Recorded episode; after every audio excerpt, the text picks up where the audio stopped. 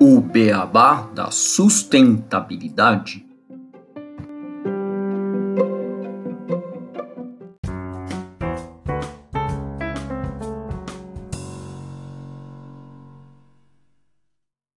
Bem-vindos ao podcast O Beabá da Sustentabilidade. Este é o episódio 72, Diálogos Comestíveis.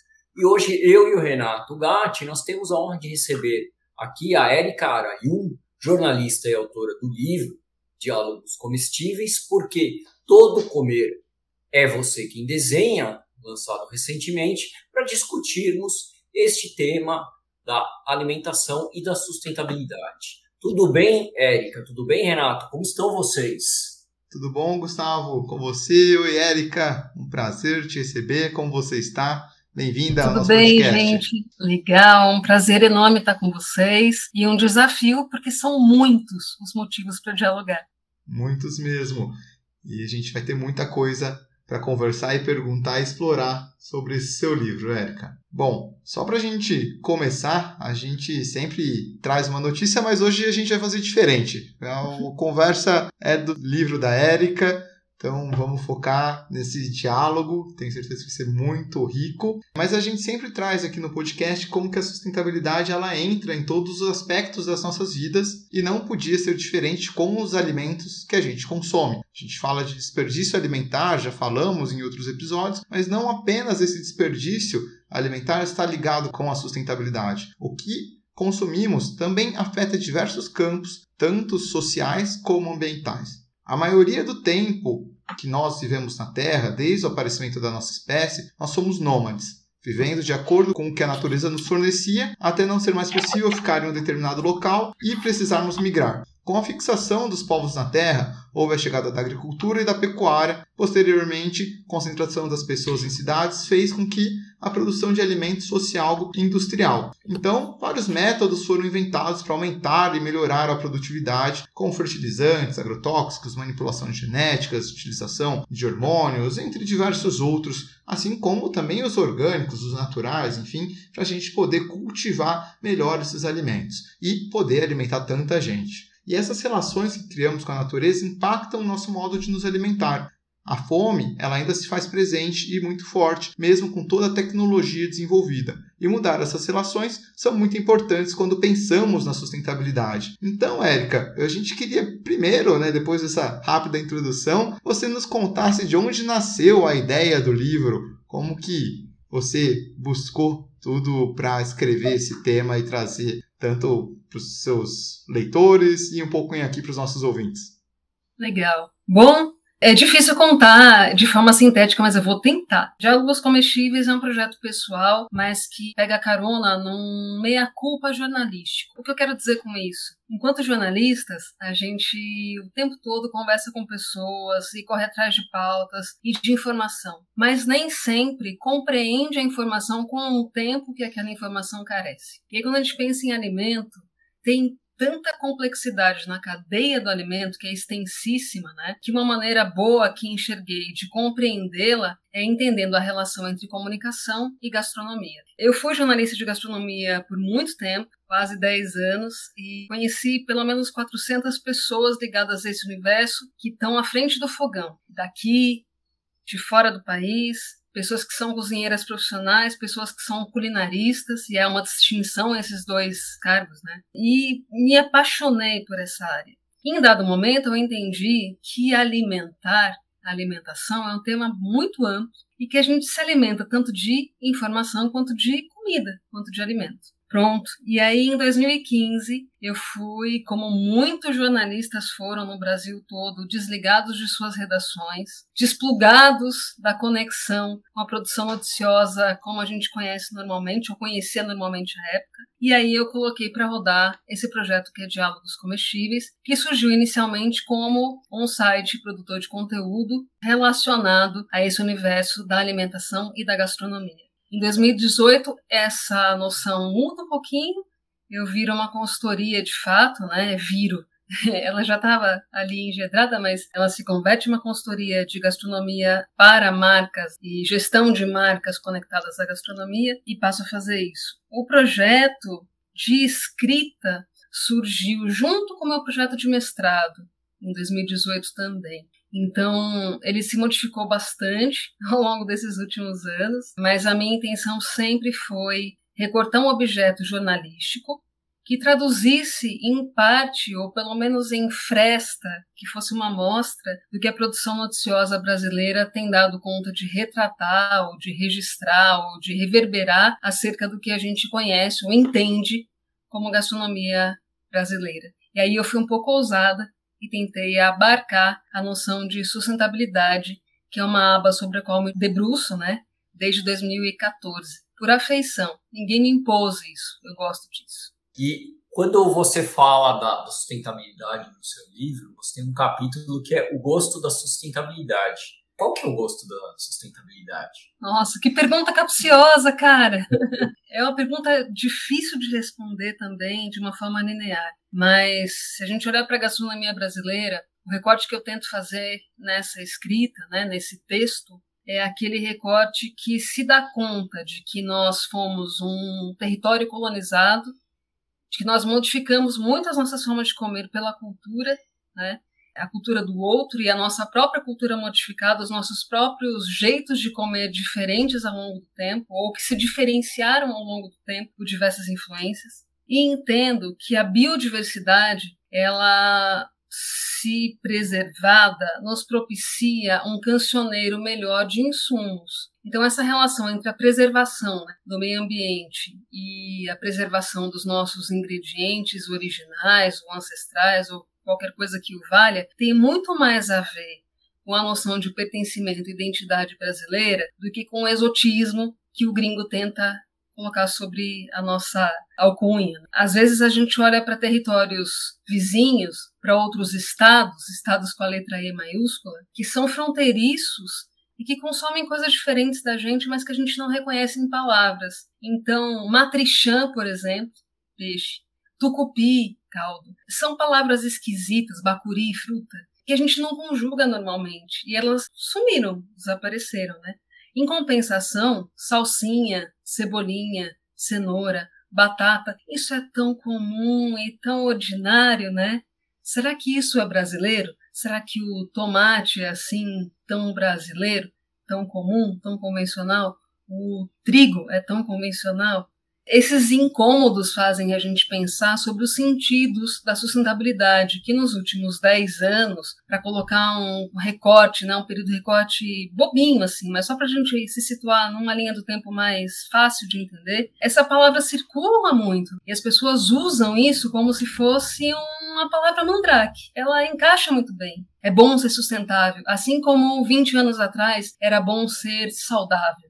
E há uma confusão entre esses dois termos. Quem analisa isso não sou eu. Antes de mim foi Bruna Baroni, uma pesquisadora da Unicamp, da área da engenharia de nutrição, né, de área de alimentos, nutrição.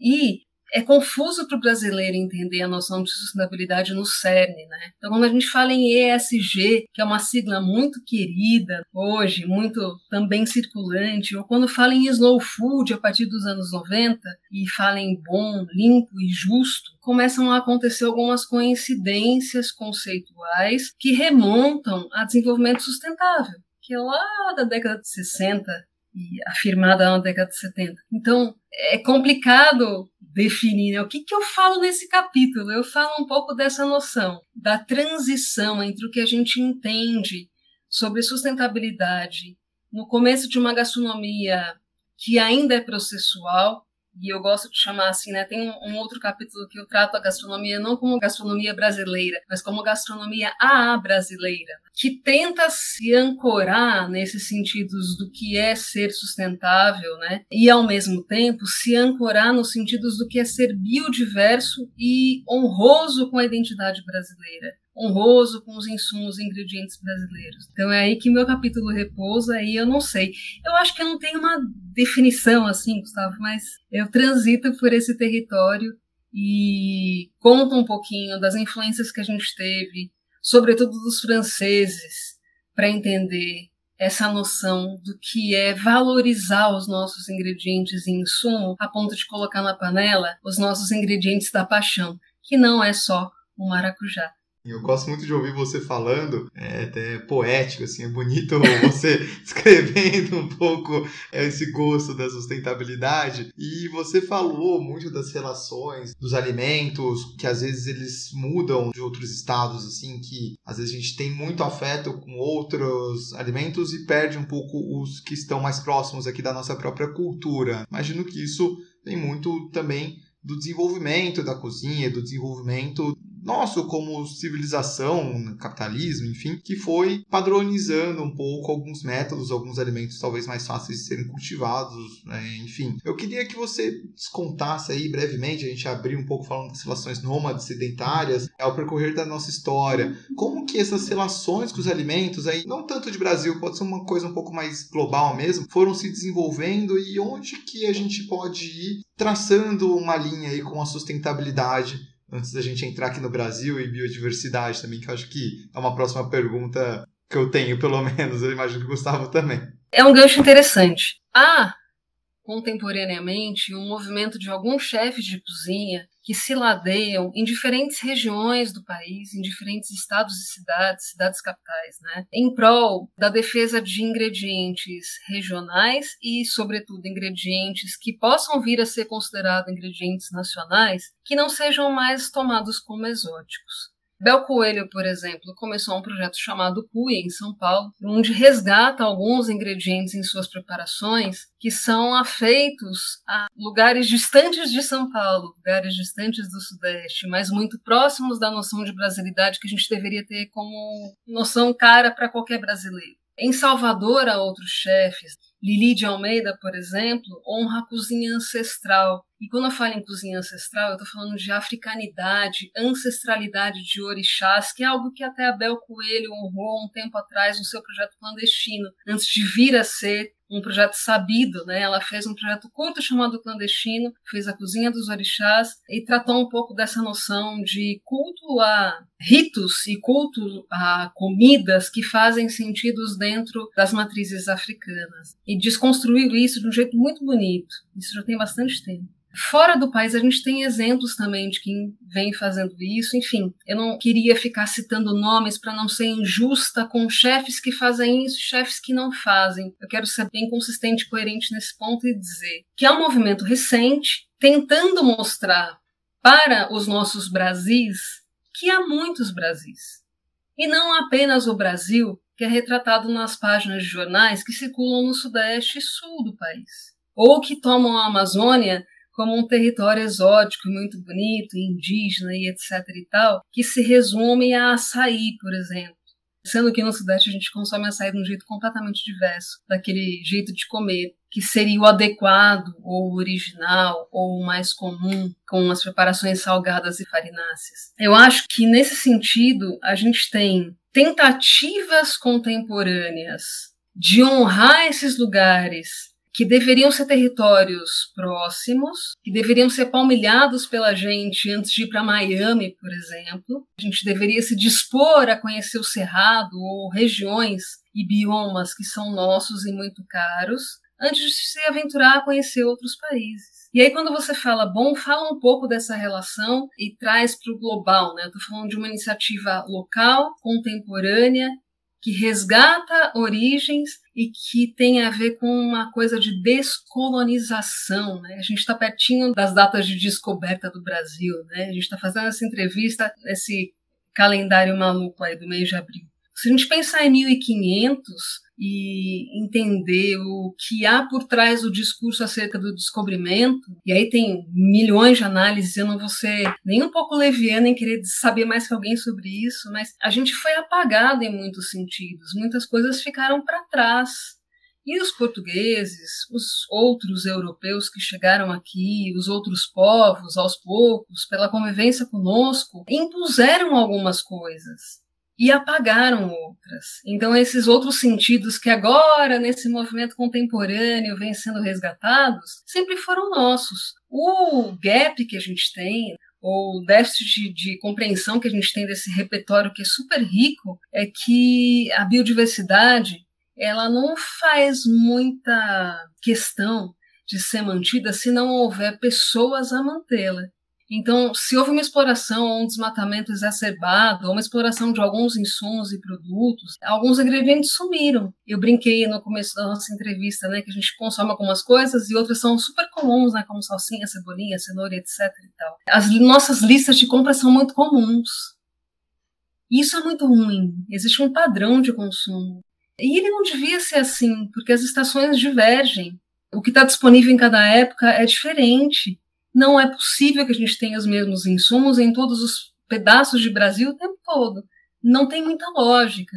Mas a gente vê isso acontecer. E isso acontece também, se reflete nos menus de restaurante, nas cartas dos restaurantes. O que, para mim, como jornalista gastronômica, era um incômodo, por exemplo porque a gente passou a consumir algo muito global, muito globalizado, muito mundializado, sem se dar conta do que é local, ou do que é nacional, ou sem compreender o que é nosso. E aí houve um despontamento, um, um destacamento de alguns chefes de cozinha, sobretudo dos anos 90 para cá, muito influenciados por um despertar dos franceses, né? A professora Maria Lúcia Bueno, a qual eu me reporto na minha dissertação, no livro, ela fez uma série de trabalhos, uma série de textos acerca dessa noção de que os franceses contribuíram para a gente entender um pouco do que é gastronomia brasileira, porque eles olharam para os nossos ingredientes com uma certa valoração, não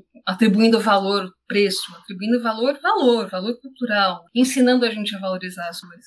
Então, acho que é um pouco sobre isso. Assim. Dos anos 1500 para cá, a gente tem uma onda de movimentos congruentes e divergentes que nos colocam ou nos situam num mapa do gosto que por vezes é um pouco duvidoso, porque o nosso mapa do gosto, embora seja muito peculiar e brasileiro, em muitos sentidos ele acaba tendo que se adequar aos mapas do gosto mundiais. A gente come como todo mundo come, porque enfim, todo mundo come isso e é isso aí. E não, não deveria ser assim. E eu acho que a gente perde muito com isso, na real. Sobretudo dos anos 70 para cá houve essa modificação dos nossos jeitos de comer. Então, o que eu falo um pouco no livro também, teve dois gestos de leitura que a gente pôde fazer ao longo do tempo, interpretar essas nuances e essas mudanças de comportamento alimentar. Uma que decorre dessa década 50, 60, que tem milhões de movimentos no mundo, entre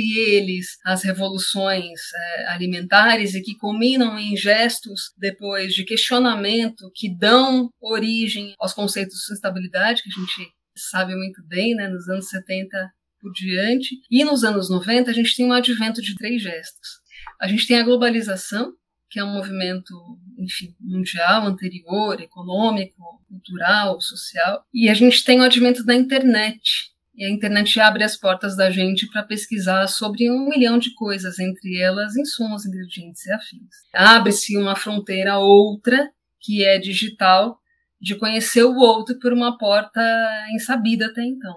E aí a gente passa a ter um movimento de trocas de produtos que não é, vou fazer uma metáfora aqui bem bobinha, mas a gente não troca mais espelhos por produtos, a gente troca percepções e experiências por produtos. Quanto valem os nossos commodities em troca de certas experiências em restaurantes. Enfim, não sei se eu respondi exatamente o que você esperava, mas eu fiz uma viagem aí de 1500 para cá, considerando uma globalização lá atrás que começa nos navios ou nos navetes dos nossos colonizadores trazendo coisas para a gente, quer dizer, a gente fala em globalização, mas as nossas trocas começam ali, de fato, nossos intercâmbios culturais começam ali, e com a internet a gente tem um disparador de sensações, percepções e consumos, né? Uma mudança abrupta no consumo alimentar.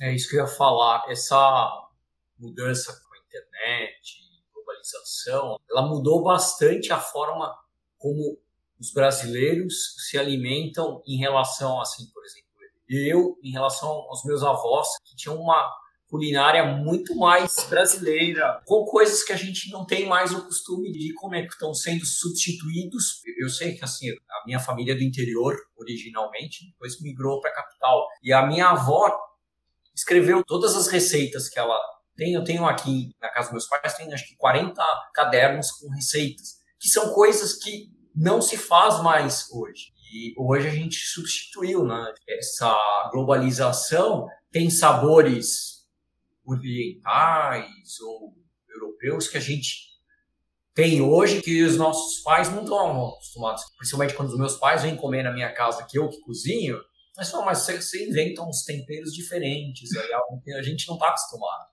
Quando a gente conversou pela primeira vez, enfim, que eu acabei mandando um áudio para vocês para começar a nossa conversa, né, e que a gente estava falando um pouco da noção de sustentabilidade aplicada à alimentação, parece improvável no primeiro momento grudar as coisas, mas a minha noção é de que a gente modifica as paisagens.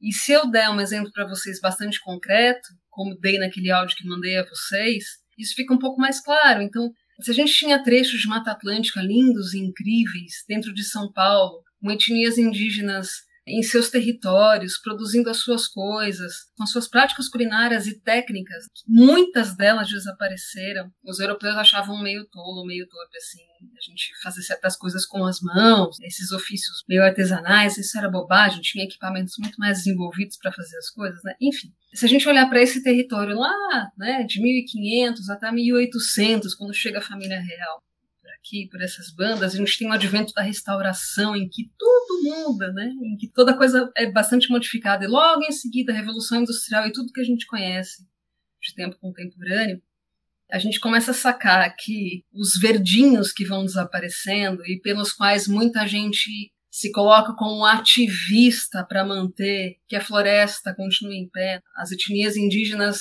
têm falado muito sobre essa questão de não honrar o dia do índio, mas o dia da luta indígena ou dessas causas, né? o dia de manter a floresta em pé, que deveria ser uma luta de todo mundo. Enfim, à medida que as coisas vão desaparecendo, os insumos vão desaparecendo.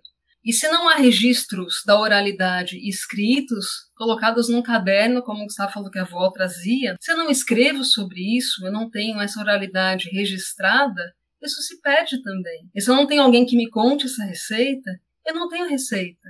Isso é um pouco o que eu trago como questionamento, que daí seria uma tese de pós-doutorado, não é nem tese, mas uma discussão para um pós-doutorado ou uma tese de doutorado, enfim. O que, que a gente coloca, por exemplo, agora nessa nossa discussão mais contemporânea, nas nossas buscas, nesses famosos buscadores internéticos, Bing, Google e afins, né? Até para Alexa, a gente conversa por voz com Alexa, Siri e afins e pergunta coisas para esses buscadores e conectores digitais. O que que vem quando a gente pergunta, por exemplo, o que que é gastronomia brasileira?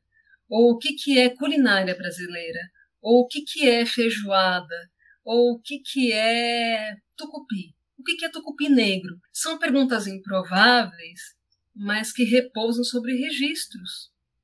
E se o jornalista não cumpre o papel dele de apurar as informações diversas vezes, ouvir muitas pessoas e trazer muitos registros para um apanhado de documentos e deixar isso registrado, pelo menos aprendi isso na faculdade, quando a gente escreve uma coisa, isso é um documento, né? Oficial, jornal uma prova documental da história e tal. Se não tem essa prova material, se isso não está dado, como que a gente sabe o que, que a gente tem que utilizar numa receita?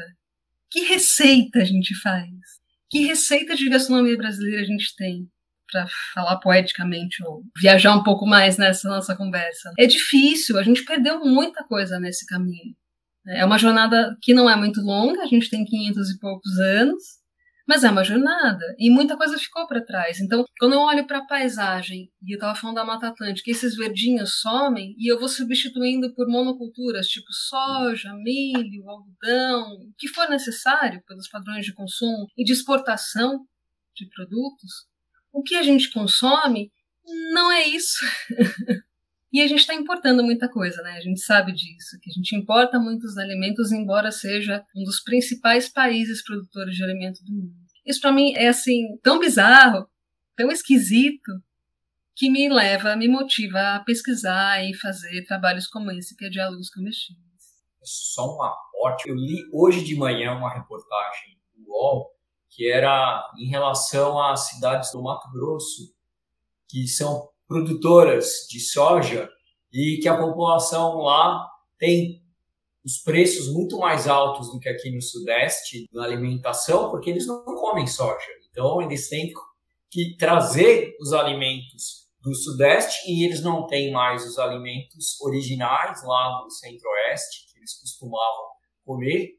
E agora, além de tem um custo maior, né? então mostra essa questão da sustentabilidade de maneira bem clara nesse aspecto. Do lado da estrada e qualquer lugar em torno da cidade vai ter só soja, que não é usada para alimentação. Tem vários exemplos para além desse, mas assim, quando eu dava aula, por exemplo, eu gostava de trazer alguns exemplos cotidianos, de coisas que as pessoas veem no dia a dia. Eu deveria ser uma TikToker, não sou exatamente uma TikToker, para fazer pesquisa sobre vídeos super legais, mas tem um filme que é o menino que descobriu o vento, que está na Netflix, eu espero que ainda esteja, que ele é bem didático e bem preciso. Ele fala um pouco dessas relações. O cenário dele é africano, mas o que tem ali é uma discussão sobre consumo e produção de alimentos e de como as comunidades são afetadas por isso. Quando eu falo comunidades, eu não estou sendo é, reducionista, não, ou especificista. Eu estou falando de pessoas que dependem de comer, produzem seus alimentos para sobreviver. Quando você falou da reportagem, eu lembrei de uma amiga minha que estudou comigo. Antes de eu fazer jornalismo, fiz biologia na Unesp, em Botucatu. Um tempo curto, eu cancelei a matrícula, acabei saindo da faculdade, mas cursei lá. E eu convivia com o pessoal da é, engenharia florestal. E tinha uma menina de Sinop.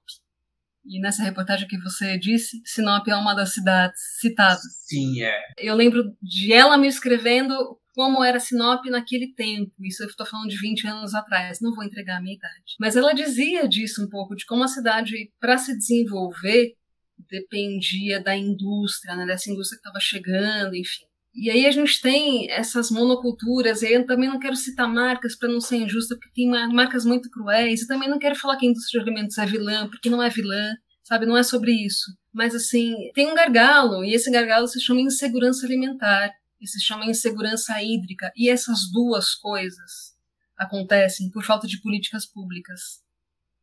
Elas decorrem da gente não saber em quem votar, ou decorrem de a gente não entender em quem está votando.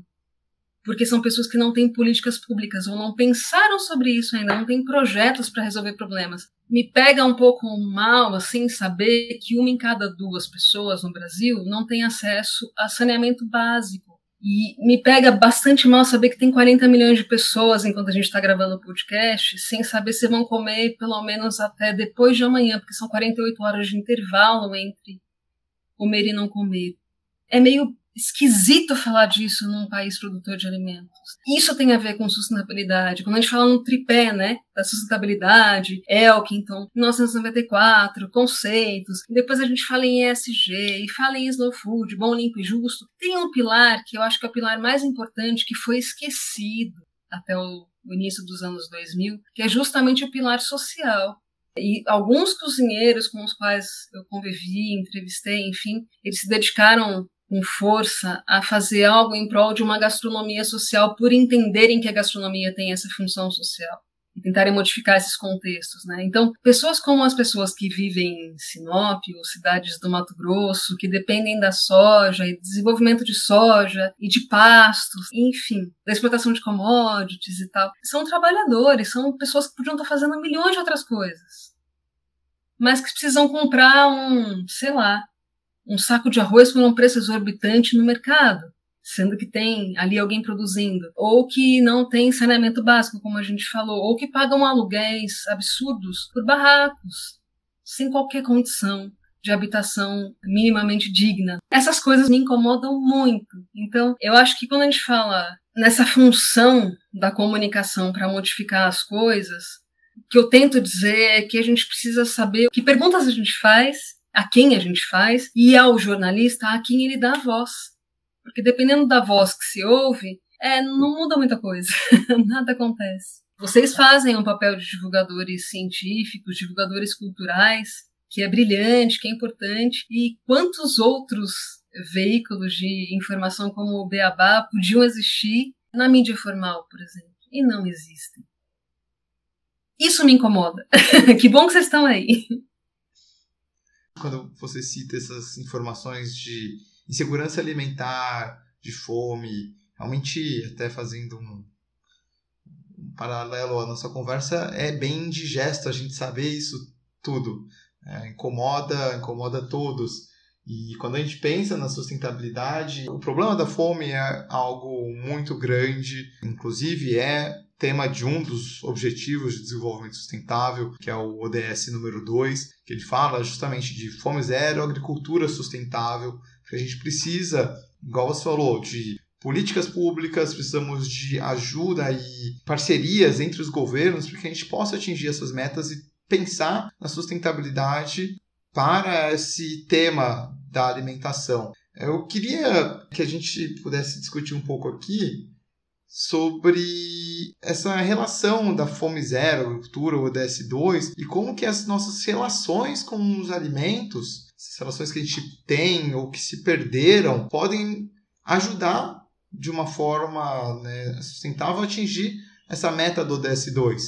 Porque às vezes quando a gente está fazendo um alimento, a gente perde uma conexão e não pensa num desperdício alimentar que a gente estaria tendo, que poderia, talvez, nutrir uma família ou uma cultura mais próxima que foi esquecida poderia ser muito benéfico. Eu lembro da nossa conversa, você falou das punks, né, as plantas alimentícias não convencionais, como Ora pronobis, que nascem em tudo que é lugar e é super rica em nutrientes e muitas vezes as pessoas nem sabem da existência e da possibilidade daquele alimento, simplesmente por esquecimento cultural e que poderia, talvez, né, pelo menos no meu ver, ser muito útil no combate à fome e ajudar no atingimento dessa meta desse ODS. Queria ouvir um pouquinho de você, Erika. É, a gente fala em ODS 2, mas tem 17 ODS para a gente discutir da Agenda 2030 e acho que todas caíram por terra, né? Porque os anos 30, daqui a pouco, a gente tem dois ou três dias para chegar lá. Eu brincava, 2030 depois de amanhã, e é realmente depois de amanhã, principalmente depois do terceiro relatório do IPCC.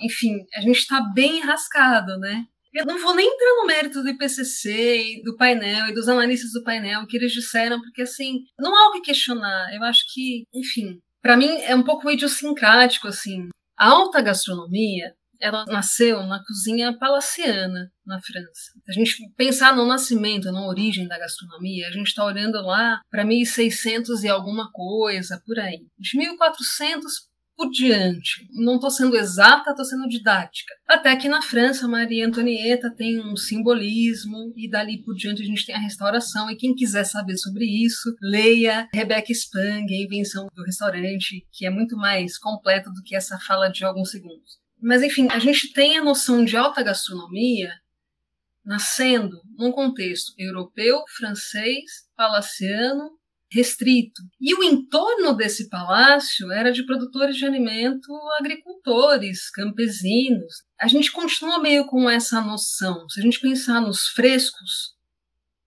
nos menus de alta gastronomia, naquilo que há de mais encantador nos menus, a gente tem os frescos, que é da época o que é mais verdinho, ou que é mais atraente visualmente, ou que é mais crocante, ou que tem mais textura, ou que tem mais aroma. E não vejo nada de mal nisso. É isso que é alta gastronomia. Mas se a gente pensar em alimento e em fome, no sentido dessas duas palavras, como me reporto no livro, ambas têm sentidos paradoxais. Quando eu me reporto à fome, se eu tenho condições de comer, de me alimentar sempre, sentir fome para mim tem um sentido bastante diferente do sentir fome que uma pessoa que não tem o que comer tem. Jejum intermitente é lindo na dieta de quem tem bastante coisa para escolher o que comer. Então, quando a gente fala em ODS 2 e a gente olha para os painéis e para os dados dos analistas, dos especialistas, enfim, todo o compêndio de informações disponíveis que a gente tem, que não são poucas no contexto de Big Data, científicas, a gente entende que é possível combater a fome. Carlo Petrini, por exemplo, que eu cito no livro, que é italiano e o idealizador do Slow Food, jornalista também, ele chama atenção já lá no final dos anos 90 e depois continua falando sobre isso nos anos 2000, de que a gente produz mais do que precisa. De fato, a gente tem dados estatísticos da ONU, da FAO, dizendo que realmente a gente tem produzido mais e desperdiçado um terço desse alimento. Então, tem esse gap de 30%, ele deveria estar alimentando pessoas que não têm condições de comer. E aí, por outro lado, a gente pensa nessas noções que um pouco antes eu havia dito que se misturam. No Brasil, a própria Bruna Baroni ela coloca isso. As pessoas confundem saudabilidade com sustentabilidade. Então, para um vegetariano, e eu vou dizer, falando de mim mesma, por experiência própria, eu já fui vegetariana durante muito tempo. quase 15 anos. E a primeira troca inteligente, muito burra que fiz foi comer soja. Quando a gente entende hoje o contexto da soja, não é uma boa troca substituir uma alimentação variada, um pouco mais flexitariana, com menor consumo de proteína animal, por soja imediato. Porque isso quer dizer um milhão de coisas, um milhão de códigos. Inclusive na produção de ração para animais. A gente produz bastante soja, é verdade. Sinop produz muita soja, mas essa soja é para ração animal. A gente não alimenta ninguém, a gente alimenta commodity. E exporta esse commodity, né? Quem faz um trabalho muito bacana, eu acho, ou fez um trabalho muito bacana para discutir essas questões mais recentemente, sobretudo nos últimos dois anos, foi o pessoal do Joio Trigo, de jornalismo investigativo. Eu acho que muita gente que ouve o Beabá também ouve o Joio, porque é um target bem parecido. Essas discussões estão por aí. Eulaine de Azevedo também, né, nutricionista, fala um pouco disso. Eu não vou me meter nessa seara, porque ela é uma seara muito dura, assim, a gente leva pedrada toda vez que fala dessas coisas. Mas é real. Como que a gente combate a fome sem entender o que é deserto alimentar, por exemplo?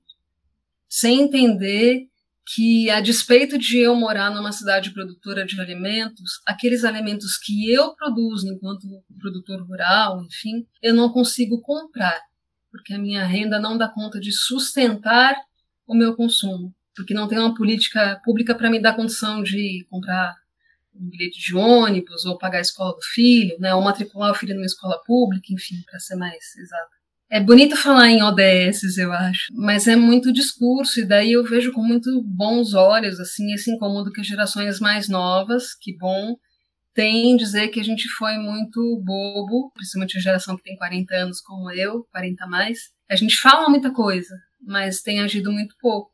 Então, resumindo, né, na COP26 foram refirmados muitos acordos. O único acordo, pelo que eu sei, mais consistente do Brasil foi em remediar o desmatamento ilegal até 2028, acabar com o desmatamento ilegal até 2028, que me parece um discurso tão inconsistente quanto fez lá em 2015, quando disse que a gente ia acabar com a emissão de carbono até 2030. É óbvio que a gente não conseguiu, mas as coisas estão ditas, né? Acabar com a fome no Brasil significa rever a produção de alimentos e a distribuição de alimentos, né? E diversificar os alimentos que a gente produz não só incentivar a produção de alimentos que são consumidos no mundo, né, porque são consumidos no mundo e são commodities que dão muito lucros, sobretudo quando a inflação está alta, os juros estão altos, o dólar está alto, enfim, como agora.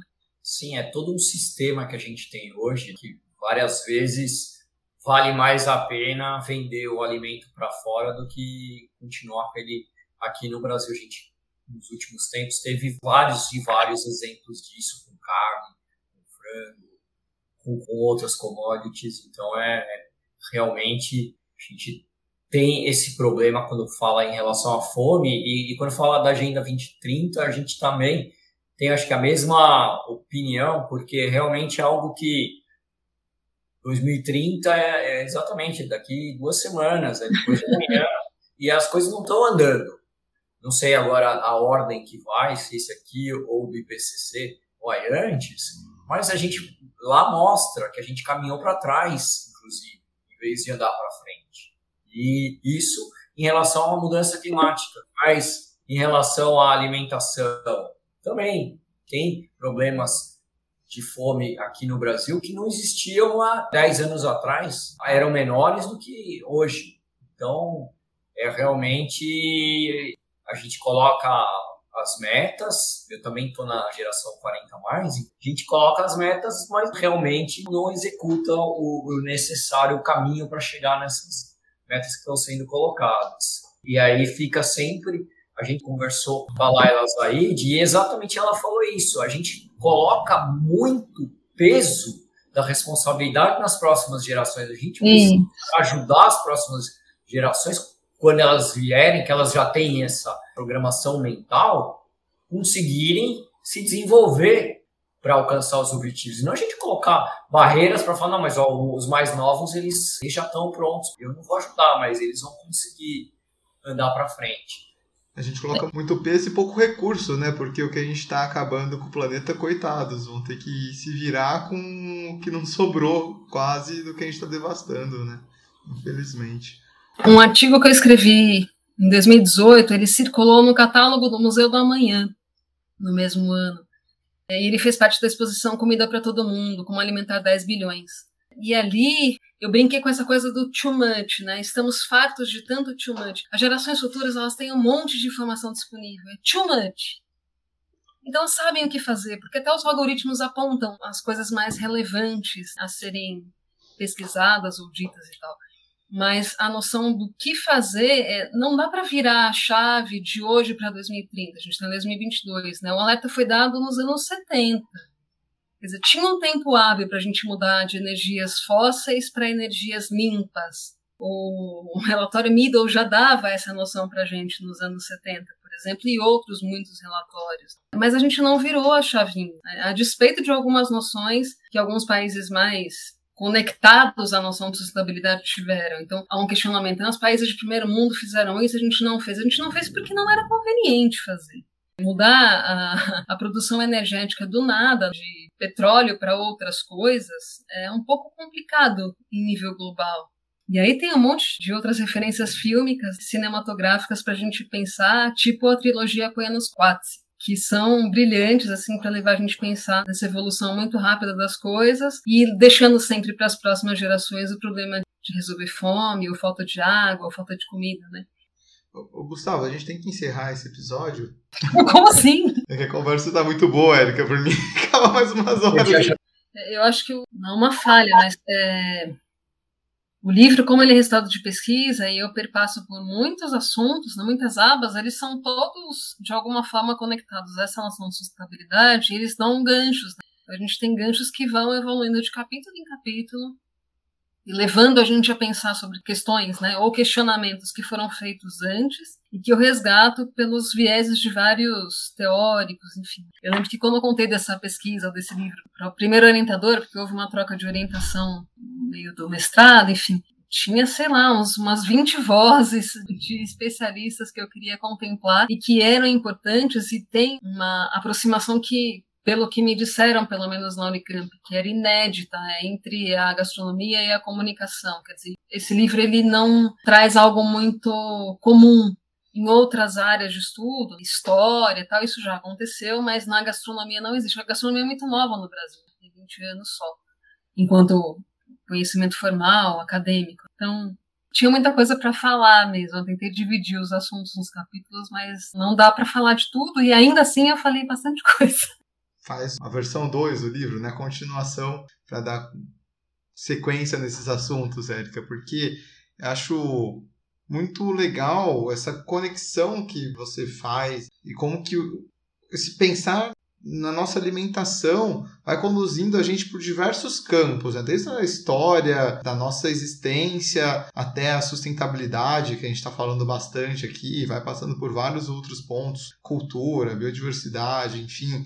Acho que quando a gente pensa no nosso dia a dia alimentação, comida, não parece que é tão profundo a relação que a gente tem com esse alimento. E quando você traz isso no seu livro e essa conversa aqui também, quando você fala, isso tudo vai ficando tão claro que olha a importância que tem desde a nossa existência, a gente precisa se alimentar, os nutrientes e tudo mais, até diversos outros campos que às vezes são esquecidos. Então é muito interessante ter esse livro e que as pessoas possam ter acesso, né? Espero que todos os nossos ouvintes leiam o livro e divulguem para que tenham acesso a essa informação, a esse conhecimento e possam refletir mais quando estiver se alimentando, preparando o seu alimento, da origem, pensar um pouco na história, na sustentabilidade, na importância daquele alimento, o que pode ser feito, o que pode ser priorizado, enfim, porque é fantástico a gente ter esse olhar. Acho que é uma coisa que eu, antes de você falar, por mais que a gente fala de sustentabilidade, mas antes de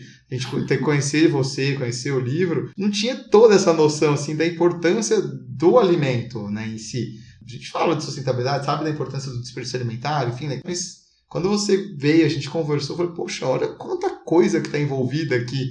E às vezes a gente nem se toca, né? Demais isso. Faz a versão 2 que você dá sequência nessa conversa, nessas informações.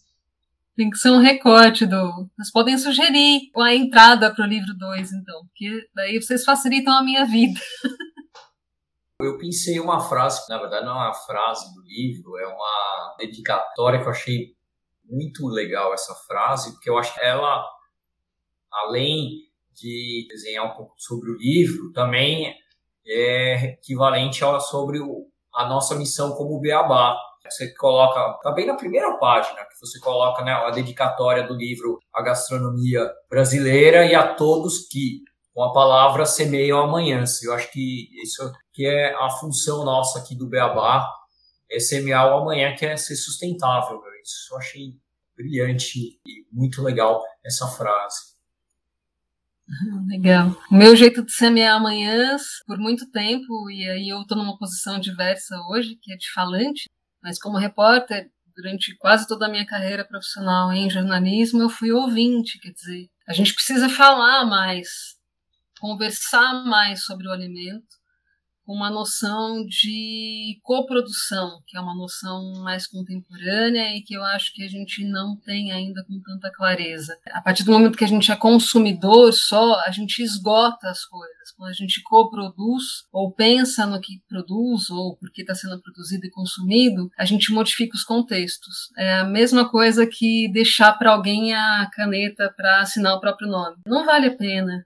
Que história você quer escrever? Que palavras você quer escolher para contar a sua história? Quando eu falo em paisagens comestíveis, é isso. Eu fico feliz que tenha olhado para a dedicatória com esse carinho e percebido que semear amanhãs tem muito a ver com esse legado de escolhas que a gente faz na frente das telas também. Elas também vão mostrar alguma coisa adiante que a gente não faz a menor ideia ainda do que é. Então, Érica, vamos semear amanhãs. E para a gente poder encerrar, eu queria que você deixasse uma mensagem aqui para os nossos ouvintes sobre essa nossa conversa, sobre o seu livro. Se quiser fazer mais algum comentário também, onde que eles podem encontrar para adquirir o livro, enfim, fique à vontade. Ah, legal. O livro está disponível no site da Editora Dialética, na loja da Editora Dialética, uma editora acadêmica, e por uma questão bastante consistente e coerente, eles fazem as publicações sob demanda, quer dizer, não tem um monte de livros impressos já, então, o seu livro vai ser impresso sob a sua demanda é, e tem a versão e-book também. Na Amazon e nas principais plataformas de e-commerce você também encontra o livro está num preço acessível dentro daquilo que é acessível num contexto de literatura brasileira e produção literária no Brasil, que não é lá uma coisa muito fácil, mas está num preço legal e quem quiser conversar comigo e saber mais sobre o meu trabalho, pode acessar o site de Diálogos Comestíveis, www.dialogoscomestíveis.com.br e lá estão todos os caminhos para me encontrar e para encontrar mais motivos para dialogar também. Fantástico, Érica. Bom, queria agradecer a sua participação aqui, essa conversa deliciosa. Adoramos te conhecer, tenho certeza falar por mim pelo Gustavo e ouvir você falar de uma forma tão legal sobre esse tema. Tenho certeza que nossos ouvintes também vão adorar escutar esse episódio. Volte mais vezes, sempre convidada para a gente poder dialogar muito mais.